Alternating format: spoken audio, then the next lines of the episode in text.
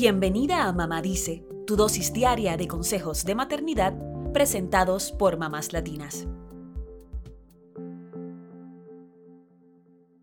Cada vez más padres y madres buscan métodos de crianza alternativos a los que recibieron cuando eran niños. Y hoy discutiremos uno que está dando mucho de qué hablar, la crianza amable.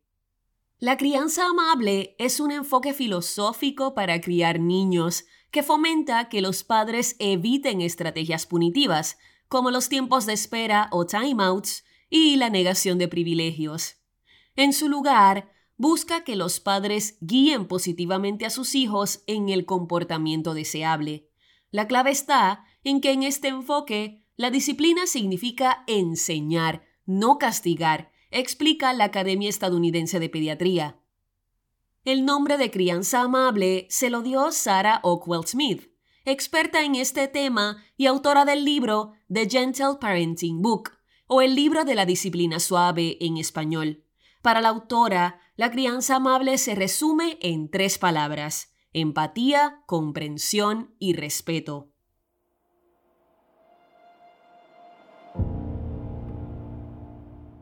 La crianza amable también tiene otros nombres, como crianza positiva, crianza respetuosa o crianza no violenta.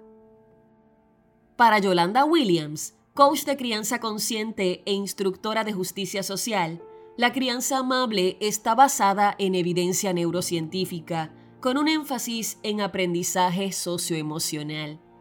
Williams explica que la crianza amable se basa en el respeto, los límites y la estructura, y puede ayudar a los niños a aprender mediante el uso de consecuencias naturales y lógicas. Sin embargo, dice que la crianza amable no es una crianza permisiva ni falta de disciplina. Los niños que se crían bajo la crianza amable comprenden y respetan a los demás porque sus padres modelan un comportamiento respetuoso, explica Williams. Son empáticos porque sus padres se muestran empáticos con ellos. Tienen confianza y seguridad en sí mismos porque no se les enseña que los errores y el mal comportamiento los convierten en malas personas. En cambio, sus padres entendieron que los comportamientos de los niños nos dicen algo, así que son una oportunidad de aprendizaje para enseñarles cómo hacerlo mejor en el futuro siempre tomando en cuenta su edad y desarrollo. Para practicar una crianza amable, Williams dice que los padres tienen que hacer un cambio mental enorme, sobre todo quienes como ella se criaron en un ambiente de vergüenza y violencia. Este cambio de mentalidad es para ver la humanidad en sus hijos y evitar reaccionar de una forma dañina o tóxica a un comportamiento que es apropiado para su edad. Es un viaje constante de aprendizaje de nosotros mismos, qué factores nos afectan y cómo reaccionamos. Hay que aprender a pausar antes de reaccionar y disculparse cuando se comete un error. Entonces, la crianza amable se basa en entender a tu hijo, empatizar con él, mostrarle respeto y poner límites saludables. Sabemos que hablar de crianza es como hablar de política, y siempre habrá distintas formas de verla y ejercerla. Por eso la crianza amable también tiene críticas.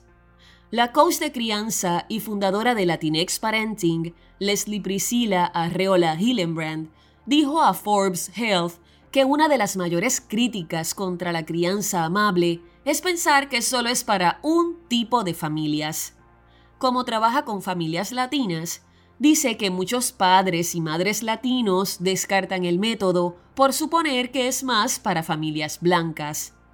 Aunque cree que este tipo de crianza podría aplicarse a cualquier familia, Arriola Hillenbrand reconoce que las personas que históricamente han sido marginadas tienen más obstáculos para implementarla. Esto es porque tienen mayores factores estresantes y menos apoyo.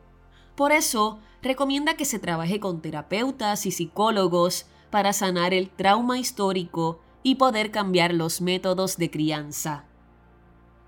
Otro malentendido con la crianza amable es pensar que no tiene ningún tipo de límites. Hay padres que piensan que con este tipo de crianza podrían perder el control sobre sus hijos. Sin embargo, quienes defienden este método insisten en que la crianza amable no evita la disciplina ni los límites.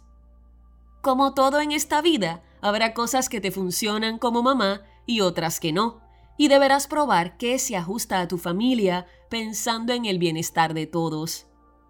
De todos modos, te dejamos los nueve elementos principales de la crianza amable según la Academia Estadounidense de Pediatría.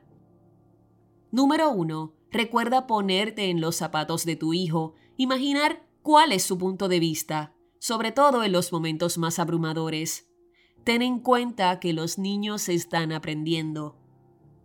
Número 2. Toma nota de las habilidades únicas de tu hijo y haz un esfuerzo para ver realmente quién es. Los niños crecen y aprenden a su propio ritmo, así que asegúrate de celebrar las victorias de tu pequeño. Número 3. Sabemos que la vida está llena de asuntos pendientes, pero toma un momento cada día para pausar, hacer contacto visual con tu hijo y ofrecerle una gran sonrisa y un abrazo. La vida es más linda con estos pequeños momentos. Número 4. Tómate el tiempo para observar y aprender las señales que tu hijo muestra con sus acciones y palabras. ¿Qué te dicen sus actitudes de sus necesidades? Responde con interés y sensibilidad. Número 5. Establece rutinas y límites coherentes que vayan acorde a la edad de tu hijo. Algunos tips incluyen ponerte al nivel de tu hijo, hacer contacto visual o ponerle la mano suavemente en su hombro antes de hablar de los próximos pasos. Número 6. Aprende a controlar y regular tus propias emociones antes de responder, ya que esto le enseña a tu hijo cómo hacerlo también. Número 7. Todos nos equivocamos, así que los errores en la crianza serán comunes. Muestra con tu ejemplo cómo actuar cuando nos equivocamos, cómo pedir disculpas y cómo arreglar las cosas. Número 8. No te olvides de ti. Cuidarte a ti misma es también cuidar a tu familia, así que toma descansos y presta atención a tus necesidades. Número 9. Todos necesitamos ayuda de vez en cuando, sobre todo en la crianza, así que no dudes en pedir ayuda a amigos, familiares y profesionales. Todos los padres y madres necesitan y merecen ese apoyo.